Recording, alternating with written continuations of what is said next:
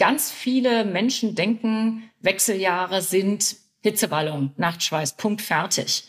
Aber den meisten Frauen ist gar nicht klar, dass ihre Schlafstörungen, ihre Stimmungsschwankungen, all das, was da so kommt, möglicherweise doch auch was mit den Hormonen zu tun hat. Die Wechseljahre. Keine Frau kommt darum herum. Sie können völlig beschwerdefrei an uns Frauen vorübergehen. Sie können aber auch mit starken Beschwerden einhergehen und die Lebensqualität dadurch mindern. Dennoch sprechen wir kaum darüber. Das wollen wir heute ändern. In dieser Auf Herz und Ohren Folge dreht sich alles um die Wechseljahre. Ich spreche heute darüber, welche Symptome auftreten können und was Frauen dann helfen kann. Das Ganze mit meiner Gästin Anne Schwenkhagen, Frauenärztin und Expertin für gynäkologische Endokrinologie. Auf Herz und Ohren mit Doc Caro der Gesundheitspodcast der AOK Rheinland-Hamburg. Schön, dass ihr wieder dabei seid bei dieser Folge von Auf Herz und Ohren. Ich freue mich sehr. Hört gerne auch in die alten Folgen rein. Und jetzt geht's weiter. Lasst uns über Gesundheit sprechen. Heute widmen wir uns dem Thema Wechseljahre und das auf vielfachen Wunsch. Das ist tatsächlich etwas, was in meinem eigenen Freundes- und Bekanntenkreis mehrfach an mich herangetragen worden ist. Es sollte ganz normal und selbstverständlich sein, sich über solche Themen auszutauschen, denn sie gehören einfach zu unseren Lebensphasen dazu. Ich finde krass, weil Frauen damit alle in Kontakt kommen, alle Berührungspunkte haben, aber keiner so richtig Bescheid weiß. Das wollen wir heute ändern, deswegen Herzlich willkommen meiner Gästin. Ich freue mich wahnsinnig, liebe Anne Schwenkhagen. Ich freue mich, dass ich dabei sein darf. Schön. Anne, du bist Frauenärztin und Expertin für, Achtung, gynäkologische Endokrinologie. Wenn man das jetzt hört, denkt man, wow, äh, was ist das denn? Darauf werden wir gleich drauf kommen. Die Endokrinologie ist die Lehre von den Hormonen sozusagen, was in unserem Körper los ist. Und da bist du eben spezialisiert auf, ich sag's mal, die Hormone der Frauen und was da so zu tun ist, ja? Du beschäftigst dich seit vielen Jahren mit dem Thema Wechseljahre. Ist das bei dir auch so, dass du das tatsächlich ein Stück weit als Tabuthema wahrnimmst, dass du das Gefühl hast, irgendwie, es trifft alle Frauen, aber keiner redet so richtig drüber? Genau so ist das. Die Wechseljahre werden assoziiert mit dem Thema alt sein und alle wollen älter werden, keiner will alt sein. Und das Ergebnis ist, es wird nicht drüber gesprochen. Und wir erleben eine große Verunsicherung zu diesem Thema. Und ich finde es extrem gut, dass das im Podcast einfach Thema ist. Bevor wir uns dazu austauschen, bringen wir euch jetzt in einer Minute erstmal alle auf denselben Stand. Das Thema in 60 Sekunden. Etwa die Hälfte aller Frauen erlebt im Alter von 52 Jahren die letzte Regelblutung. Diese Zeit wird als Wechseljahre bezeichnet. Etwa ein Drittel der Frauen geht beschwerdefrei durch diese Phase, ein Drittel hat leichte Beschwerden und ein weiteres Drittel leidet unter starken Beschwerden. Als typische gesundheitliche Probleme gelten Hitzewallungen, Schlafstörungen, Stimmungsschwankungen und sexuelle Störungen. Solche Symptome lassen sich gut behandeln, aber es gibt nicht die eine Therapie, sondern es geht immer darum, die jeweiligen Beschwerden gezielt zu lindern. Ärzte und Ärztinnen empfehlen dazu auch die Hormonersatztherapie. Wie Frauen davon profitieren und wann überhaupt der richtige Zeitpunkt ist, sich mit Wechseljahrebeschwerden an den Frauenarzt oder die Frauenärztin zu wenden, das will ich herausfinden in dieser Folge von Auf Herz und Ohren. Vielleicht klären wir erstmal, wann überhaupt die Wechseljahre anfangen, also wann geht's los und ist das was, wo wir eigentlich schon uns drüber austauschen sollten, informieren sollten, bevor es überhaupt soweit ist? Das ist eine gute Frage. Vielleicht muss man das nicht unbedingt. Die Schwierigkeit ist vielleicht die, ganz viele Menschen denken, Wechseljahre sind Hitzewallung, Nachtschweiß, Punkt fertig. Aber wenn man genau hinguckt, geht das Ganze lange vorher los. Viele Frauen haben schon erste Beschwerden, wenn sie deutlich jünger sind. Das kann je nachdem, schon mit Anfang, Mitte 40 sein. Manchmal ist es auch ein bisschen später. Aber das sind eben nicht typischerweise Hitzewallungen und Nachtschweiß, sondern das ist das, was gerade eben schon mal angesprochen wurde. Also es geht dann darum, die Blutungen werden unregelmäßiger. Manchmal am Anfang ist es nur so ein ganz kleines bisschen. Da denkt man, oh, na ja, Gott ist halt so, ja. Und dann werden sie immer unregelmäßiger und äh, irgendwann fallen dann auch mal Blutungen aus. Sie werden unterschiedlich stark. Und in dieser frühen Phase der Wechseljahre ist es eigentlich so, dass wir Frauen viel zu viel Östrogen haben, also viel zu viel von dem, was später fehlt. Und es gibt solche riesengroßen Schwankungen. Und diese Schwankungen, diese Hormontsunamis, die sind schlecht auszuhalten. Selbst wenn man total gesund ist, merkt man das eben einfach, wenn man eine psychische Vorerkrankung zum Beispiel mitbringt, wie eine Depression oder eine Angststörung oder sowas dann kann es sein, dass es an der Stelle schon ganz schön schwierig wird. Und den meisten Frauen ist gar nicht klar, dass ihre Schlafstörungen, ihre Stimmungsschwankungen, all das, was da so kommt, möglicherweise doch auch was mit den Hormonen zu tun hat. Fangen wir mal ganz vorne an. Also wir Frauen, wir menstruieren ja ab einem gewissen Alter, meistens in der Pubertät. Dann menstruieren wir einmal im Monat. Das heißt, wir haben Blutabgänge, das heißt Eizellen, die nicht befruchtet worden sind, weil wir nicht schwanger geworden sind, werden abgestoßen mit der Gebärmutterschleimhaut. Das sind die klassischen Tage, die wir haben. Und das tun wir dann etwa bis 50, 52 Jahre. Und dann hört auf einmal sozusagen das Tagebekommen auf. Kann man das jetzt mal einmal so für die Hörerinnen und Hörer vereinfacht zusammenfassen? Also wenn wir auf die Welt kommen, haben wir so einen riesengroßen Vorrat an Eizellen. Und das sind mehrere Millionen. Und wenn wir in die Pubertät kommen, sind davon überhaupt nur noch mehrere hunderttausend übrig. Und wenn wir älter werden, haben wir zwei Probleme. Die Eizellen werden immer weniger und die Qualität wird immer schlechter. Man kann jetzt vielleicht irgendwie äußerlich mit Botox, Filler, Pipapo das Äußere aufpeppen, aber die Eizellen lassen sich davon wenig beeindrucken. Und das Gemeine ist, dass um die Eizellen drumherum gibt es so kleine Eibläschen, das ist so eine Art Schutzhülle. Und in dieser Schutzhülle werden die Hormone produziert. Und man kann sich vorstellen, wenn keine Eizellen mehr da sind, dann gibt's auch keine Hormonproduktion mehr. Dann fehlt das Östrogen. Du hast das Östrogen angesprochen. Das ist ja das klassische weibliche Hormon. Also viele kennen das Testosteron als männliches Hormon. Das Östrogen ist sozusagen unser Pendant. Und jetzt ist es so, das unterscheidet tatsächlich auch die Frau vom Mann. Äh, wir Frauen haben diesen berühmten Vorrat an Eizellen. Männer können immer wieder neue Spermien produzieren. Das ist uns Frauen nicht vergönnt. Genau. Das heißt, wie zeigt sich das dann? Ist es dann so, jetzt wenn wir in die Wechseljahre kommen, dass auf einmal wir keine Eizellen mehr haben oder dass die einfach nicht mehr reifen tatsächlich? Also es ist tatsächlich so, dass dieser ganze Prozess, der vorher so ganz regelmäßig ablief, also Eizellreifung, Eisprung, Gelbkörperphase. Ähm, das Eibläschen, was vorher da war, ist eben platzt und dann bildet sich das Ganze um in den Gelbkörper, der bildet dann auch Progesteron, dass das eben nicht mehr zuverlässig funktioniert. Das heißt, es kann sein, dass die Eireifung viel länger dauert. Dann bleibt der Eisprung einfach aus oder die Gelbkörperphase ist völlig unausgewogen und das Ergebnis ist eben, dass dieses, was man vorher hatte, also Schleimhautaufbau, stabile Phase, Abluten, dass das nicht mehr richtig funktioniert. Und das ist eben nicht nur das eine, sondern das Östrogen macht eben noch viel mehr. Das macht zum Beispiel, wenn es im Überschuss da ist, was passieren würde, wenn das Eibläschen einfach nicht platzt, dann wird es immer größer und in der Wand von diesem Eibläschen wird immer mehr Östrogen produziert. Dann macht das plötzlich Brustspannen, Wassereinlagerung. Naja, dann sind da auch vielleicht zwei bis drei Kilo mehr auf der Waage. Der Ring geht nicht mehr richtig ab. Und wenn dieses Eibläschen dann sozusagen in sich zusammenfällt, dann bricht auch die Hormonproduktion in sich zusammen und dann gibt's halt eine starke Blutung. Das ist dann eine Phase, wo es auch tatsächlich mal ein bisschen Hitzewallungen geben kann. Das macht eben stimmungsinstabil, dass man sich einfach nicht wohlfühlt. Aber das klingt ganz schön anstrengend. Ähm, und äh, ich sag mal, der Hintergedanke, dass jede Frau da durch muss, der ist auch nicht wirklich, äh, naja, der fördert nicht wirklich so die, die Freude darauf, auf dem Moment, muss ich ehrlicherweise sagen. Ist uns Frauen eigentlich bewusst, wenn wir diese anstrengenden Symptome haben, dass es sich dabei schon um Wechseljahre handeln kann, auch wenn wir vielleicht gar nicht die 50 erreicht haben? Genau das ist das Thema. Ganz viele Frauen erleben in der Phase ja so vieles. Also da hat man möglicherweise kleine Kinder, um die muss man sich kümmern. Dann hat man irgendwie die, je nachdem wie die Beziehungssituation ist, kann gut sein, kann schwierig sein. Dann ist die Frage, wie läuft es eigentlich gerade im Job? Dann ist die Frage, was eigentlich mit meinen Eltern? Muss ich mich um die kümmern? Das ist eine Phase, wo dann plötzlich sich Krankheiten anschleichen. Ja, von Burnout zu Boreout. Also es gibt irgendwie alles, ja. Und dann kommt vielleicht noch von außen, so wie jetzt die Pandemie dazu. Das ist ja auch nicht gerade unanstrengend und, und, und, und, und. Und wenn man dann so merkt, oh, ich schlafe nicht mehr und es geht mir stimmungsmäßig schlecht, dann denke ich vielleicht, ja, das ist meine, meine Lebensmittel und es ist gerade total viel und ich weiß auch nicht so ganz genau. Und dann denkt man vielleicht nicht unbedingt daran, naja, könnten ja die Wechseljahre sein. Das ist genau das Problem. Aber jetzt muss ich sagen, jetzt fühle ich mich gerade ein bisschen ertappt bei dem, was du da gerade alles gesagt hast. Also wenn ich da so drüber nachdenke, ich habe tatsächlich noch nie bei mir, ich bin jetzt 40 geworden, einen Gedanken daran verschwendet, dass es sich in irgendeiner Form um irgendwas mit Wechseljahren in Zusammenhang gebracht. Wie lässt sich das rausfinden? Also wie soll ich damit umgehen?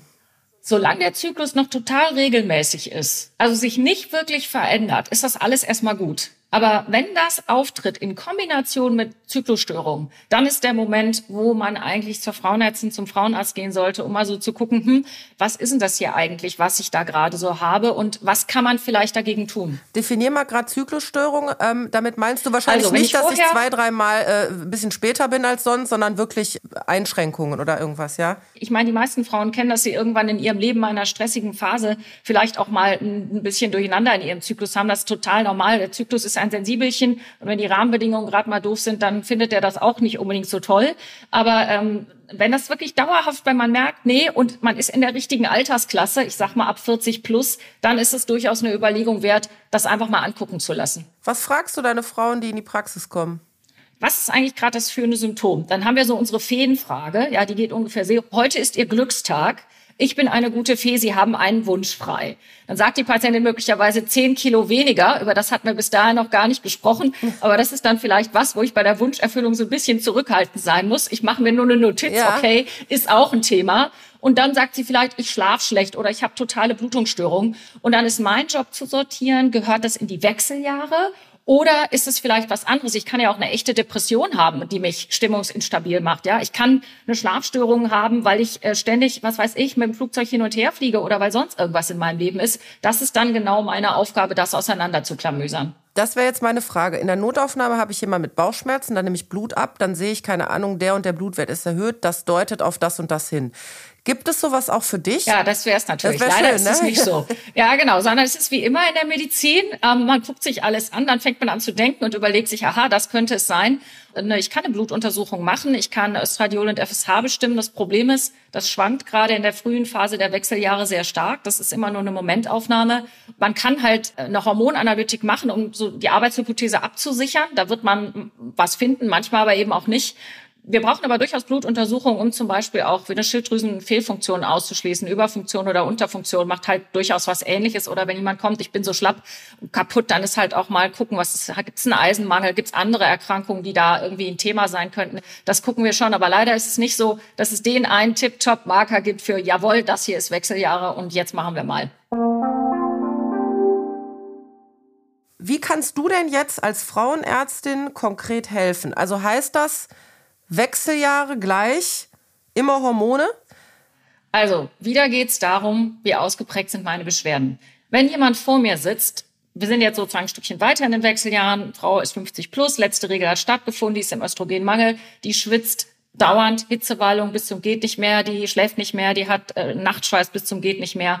Dann diskutieren wir, was könnten wir tun. Und ähm, wenn man jetzt mal schaut, was ist das Effektivste, muss man sagen, die Hormonersatztherapie ist von allen Maßnahmen, die es gibt, mit Abstand das effektivste. Weswegen also die Leitlinie, es gibt ja für vieles Leitlinien, sagt, Frauen mit klimakterischen Beschwerden soll eine Hormonersatztherapie angeboten werden, nachdem sie über die kurzfristigen und langfristigen Risiken dieser Therapie aufgeklärt worden sind. Was versteht man unter Hormonersatztherapie? Also der Name sagt schon, wir ersetzen Hormone. In dem Fall ist das Östradiol man braucht, so, so man denn noch eine Gebärmutter hat, immer zum Schutz der Gebärmutterschleimhaut ein Gelbkörperhormon dazu. Sonst würde ein Gebärmutterschleimhautkrebs entstehen. Das weiß man seit vielen Jahren. Aber heißt das, dass ich jetzt immer diese richtigen Hormone zuführe? Weil es gibt ja auch irgendwie Ersatzhormone. Es heißt ja Ersatzhormone. Sind das die echten Hormone oder sind das irgendwie Pflanzenpräparate oder was ist das? Es sind echte Hormone. Und da gibt's immer so einen Begriff, der fällt dann auch immer, da kann man jetzt vielleicht schon mal erklären. Es gibt so eine Debatte, bioidentische Hormone. Patientin kommt in meine Praxis, ich will keine Hormone, ich will nur bioidentische. So. Der Punkt ist, Östradiol ist Östradiol ist Östradiol. Dem Körper ist es total egal, ob das Östradiol aus dem Eierstock kommt oder ob das chemisch hergestelltes Östradiol ist. Dem Körper kommt es nur darauf an, dass die Struktur von dem Molekül eben genau so aussieht wie das Original. Das wäre im Zweifelsfall bioidentisch. Und wir therapieren hier in Deutschland eigentlich und in Europa ausschließlich mit genau diesem, nämlich mit Östradiol. Interessanterweise wird es mhm. nicht komplett synthetisiert, sondern aus Vorstufen, die aus der Natur kommen. Zum Beispiel aus der Jamswurzel.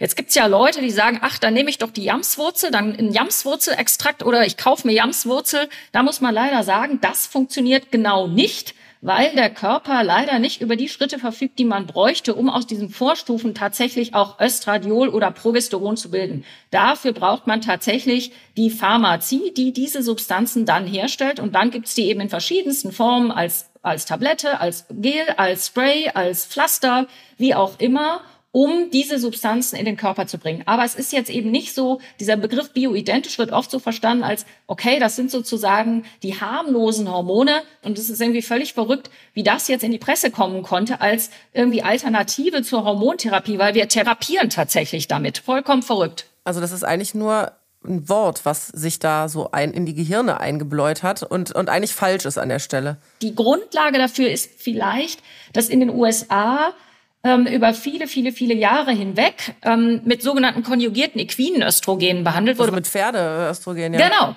Und dann haben die Amerikanerinnen, die über viele Jahre hinweg tatsächlich nicht das Glück hatten, dass man sie mit Östradiol behandeln konnte, das haben wir in Europa historisch schon Ewigkeiten gemacht. Und dann sind die Frauen da so ein bisschen auf die Barrikaden gegangen und haben gesagt, wir möchten bioidentische naja, und was meinten die damit? Die meinten eben diese Hormone, die tatsächlich dementsprechend, was Frauen selber bilden. Das ist irgendwie der Anfang der Geschichte. Muss ich die dann mein Leben lang nehmen oder schleiche ich die dann irgendwann aus? Die Idee ist, man guckt erstmal, wie viel braucht die Patientin, damit sie beschwerdefrei wird. Das ist unser Ziel. Und dann über die Jahre hinweg dosieren wir das immer runter. Das Gemeine ist, das sind eben nicht Wechselwochen oder Wechselmonate, sondern eben Wechseljahre. Das heißt, der Prozess dauert länger. Und dann gucken wir irgendwann mal, geht's auch ohne. Und dann gibt's ganz viele Frauen, die sagen, super, es geht prima. Und es gibt welche, die sagen, hm, na, das ist irgendwie nicht richtig gut, ich schlafe nicht und ich fühle mich nicht wohl, ich nehme dann doch vielleicht wieder was. Naja, und dann entscheiden wir halt gemeinsam, wollen wir das weitermachen oder nicht. Ja. Das Risiko, was bleibt, ist das Brustkrebsrisiko. Das Risiko ist aber tatsächlich ähm, auch bei einer längerfristig angelegten Hormonersatztherapie nur gering erhöht. Und wir versuchen auch in der Beratung das immer in Relation zu setzen zu anderen Risiken, die vielen Frauen nicht klar sind. Top 1 ist da das Übergewicht und Adipositas oder regelmäßiger Alkoholkonsum zum Beispiel. Jetzt, wenn ich jetzt mal so gucke, wie viele meiner Patientinnen haben so einen Lebensstil, wo sie abends mal ein Glas Wein trinken, dann sind das viele, viele, viele, viele, viele. Anne, was machen denn diese Hormone, die du jetzt den Frauen gibst in den Wechseljahren, vielleicht auch mal Gutes im Körper, wo du sagst, da habe ich noch einen Benefit von, wenn ich die nehme? Also erstmal klar, sie helfen gegen Hitzewallung, aber sie haben tatsächlich noch eine ganze Reihe von Zusatzeffekten. Und ähm, der wichtigste ist sicherlich der positive Effekt auf den Knochen, also schützt vor Osteoporose. Wir werden alle uralt mit unseren Knöchelchen. Wenn man früh mit den Hormonen anfängt, früh heißt in dem Fall mehr oder weniger direkt nachdem die Wechseljahre stattgefunden haben, die letzte Regelblutung stattgefunden hat, dann gibt es ähm, nach allen Daten, die wir haben, auch einen Schutzeffekt auf das Herz-Kreislauf-System. Mhm. Dann gibt es einen Schutz beim Darmkrebsrisiko und es gibt einen erheblichen Effekt auf das Diabetesrisiko und es verbessert den Zuckerstoffwechsel. Das ist auch ganz viel nicht bekannt, dass es da wirklich einen sehr guten, sehr positiven Effekt gibt. Die Frage, die sich mir dann aufdrängt, kann ich auch selbst was tun, ohne direkt zu Hormonen zu greifen? Weil das ist tatsächlich eine Frage, die kriege ich immer und das ist ja überhaupt nicht mein Themengebiet. Deswegen freue ich mich, dass du jetzt hier sitzt, äh, in meinem privaten Bekanntenkreis gestellt. Ich bin zum Frauenarzt gegangen, der wollte mir sofort Hormone verschreiben. Das kann es doch nicht sein. So, jetzt habe ich die Expertin hier, jetzt bin ich gespannt. Da gibt's eine ganze Reihe. Da gibt's zum Beispiel Traubensilberkerze, ähm, die man einsetzen kann. Das ist interessanterweise eine Substanz, die tatsächlich eigentlich ähm, nicht wie ein Östrogen wirkt, sondern eher wie ein Antidepressivum. Also Antidepressiva wirken auch gegen Hitzewallungen, einige zumindest. Es gibt auch andere Substanzen, die eher so aus der Abteilung äh, Soja, Rotklee und Co. stammen. Das sind sogenannte Phytoöstrogene, die kann man einsetzen. Die sind nicht so stark wirksam, aber man kann das, wenn man das möchte, durchaus einfach mal ausprobieren und sagen, ja, ähm, ich gucke mal, wie weit ich damit komme und wenn mir das hilft, ist doch prima. Und dann ist immer die Frage, kann ich durch meinen Lebensstil in irgendeiner Form meine Hitzewallungen beeinflussen? Und da muss man tatsächlich sagen, das ist relativ schwierig. Also Sport ist super für ganz viele Dinge im Leben, aber bei Hitzewallungen hilft es nicht so richtig gut. Ja, da wird einem ja noch extra warm, wenn man Sport macht. Ja, ne? genau, da wird einem extra warm. Natürlich gibt es so diese üblichen Sachen, Verzicht auf scharfe Speisen, Verzicht auf Kaffee und so weiter und so fort, klar. Aber das Problem ist, wenn man dieses Symptom einfach hat, dann hat man das eben einfach und dann muss man eben einfach gucken, wie komme ich damit klar. Das hängt einfach total davon ab, wie ist der Leidensdruck. Ich weiß ja auch, dass Frauen oft dann keine Lust mehr auf Sex haben. Ähm, vielleicht einfach, weil sie tatsächlich hormonell keine Lust haben und es vielleicht auch gar nicht mehr so viel Spaß macht oder wehtut. Ist das was, wo die tatsächlich offen mit dir drüber sprechen oder musst du da so ein bisschen, ich sag mal, nachbohren vorsichtig? Da hat sich viel geändert. Viele Frauen kommen von alleine mit dem Thema. Also bei allen den Symptomen, die sie mir dann aufzählen, kommt dann zum Schluss und ich habe auch überhaupt keine Lust mehr auf Sex. Das liegt doch sicher an den Hormonen, was man so sicher erstmal auf den ersten Blick nicht sagen kann. Sage ich aber gleich noch mal was zu. Es ist natürlich völlig klar, wenn ich wirklich massiv Beschwerden habe und mich einfach völlig unwohl in meinem Körper fühle und wenn ich dann auch noch, ja, alt werden ist leider was, was auch oft mit einem Gewichtsthema einhergeht. Ich fühle mich einfach dicker, ich fühle mich unattraktiv, irgendwie, ich schlafe nicht mehr, ich bin völlig erschöpft. Ja, dann ist irgendwie Sex bei vielen Frauen einfach nicht mehr oben auf der Agenda. Und dann gucken wir noch mal so ganz genau hin, was sind denn so die typischen Auslöser? Also das eine ist, hat es was mit Ihnen selber zu tun? Da gibt es so die großen Störfaktoren, die eben nichts primär mit Hormonen zu tun haben. Das sind Angst, Stress, Depressionen. Ja, das ist Überforderung, das sind so die Klassiker. Dann gucke ich mir an, als zweites großes Thema, was ist mit der Beziehung? Ja, funktioniert die, funktioniert die nicht? Ein riesengroßes Thema bei vielen Frauen ist die mangelnde sinnvolle Paarzeit. Ja. Ich rede mit meinem Partner darüber, worum geht's gerade in deinem Leben, was ist wichtig für dich? Also tatsächlich wirklich richtig Beziehung. Und dann gibt's als dritten Punkt ja immer noch so das drumherum, ja. Also zum Beispiel während der Corona-Zeit alle in einer kleinen Wohnung. Das ist auch nicht unbedingt so die optimale Situation für eine gut funktionierende Sexualität. Und dann gucken wir einfach mal, was führt und überlegen uns dann, was machen wir. Vielleicht an der Stelle noch ein Punkt, was ganz, ganz, ganz wichtig ist und wo ich immer erlebe, da haben irgendwie alle irgendwie einen großen blinden Fleck.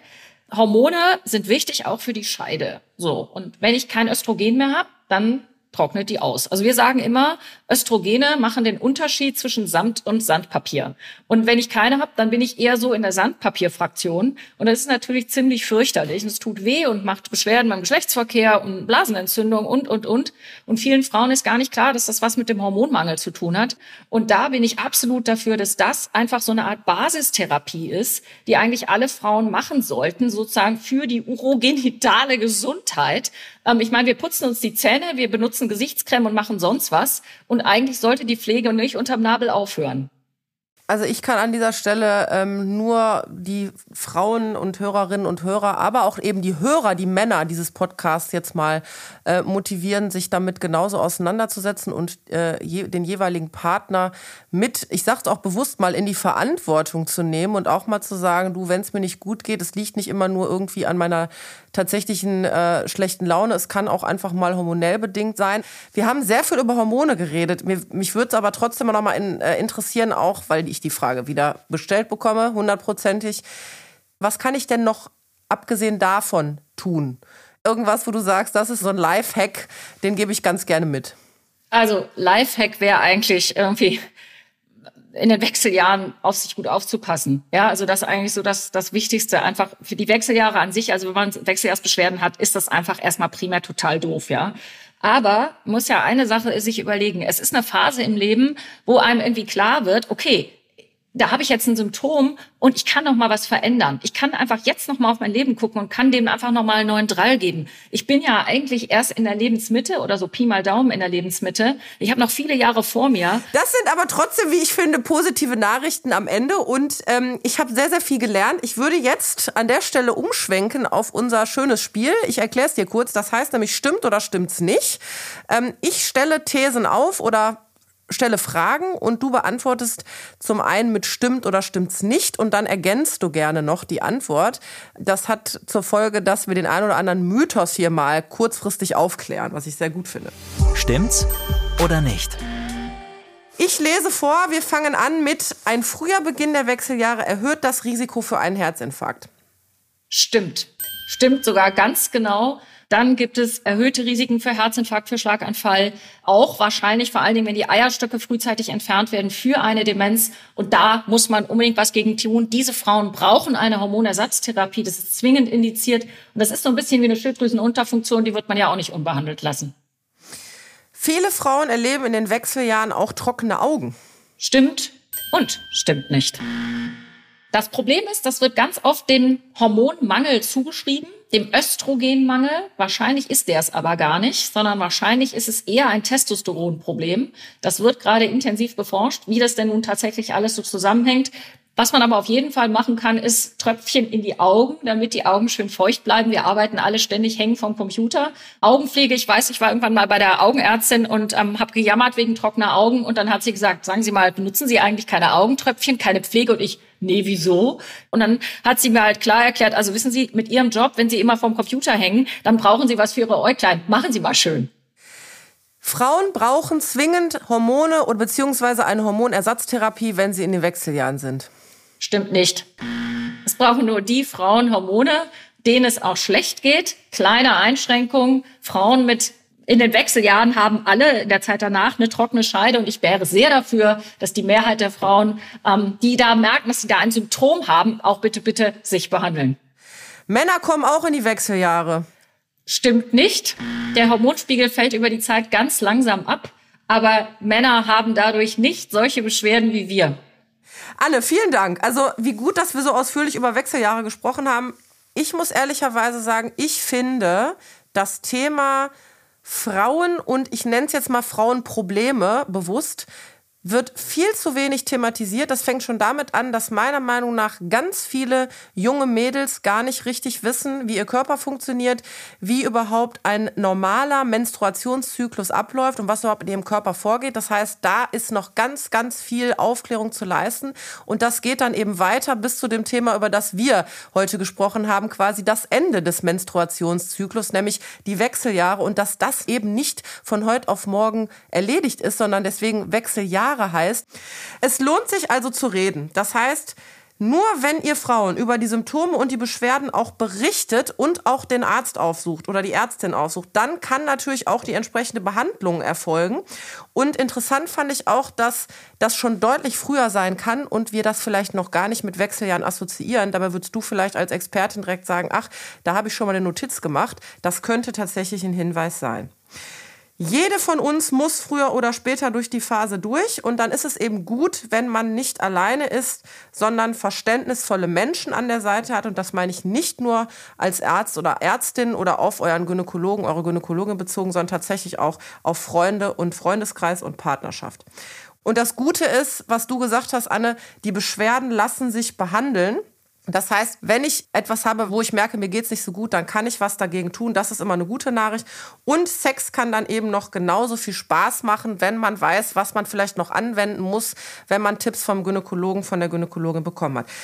Anne, möchtest du noch was ergänzen? Jetzt hast du die Plattform Podcast zu Wechseljahren, alles, was du immer schon sagen wolltest.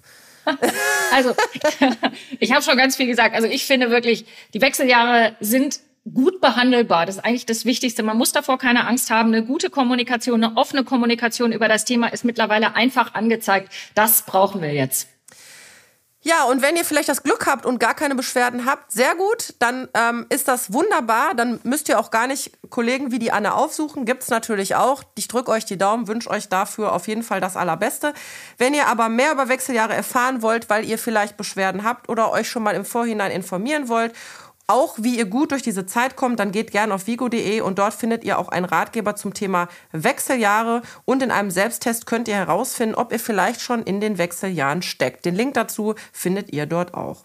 Mehr Infos zu der lieben Dr. Sie heißt eigentlich Anneliese, zu Dr. Anneliese Schwenkhagen, wir durften aber Anne sagen, äh, findet ihr auf ihrer Webseite www.hormone-hamburg.com www.anne-maria.de und den Link findet ihr auch in den Shownotes. Liebe Anne, ich bedanke mich wirklich von Herzen für dieses Gespräch und für diese Offenheit. Vielen, vielen Dank. Gerne. Auf Herz und Ohren mit Doc Caro. Der Gesundheitspodcast der AOK Rheinland-Hamburg. Dieser Podcast ersetzt keine medizinische Beratung oder Behandlung, er dient lediglich zur Information.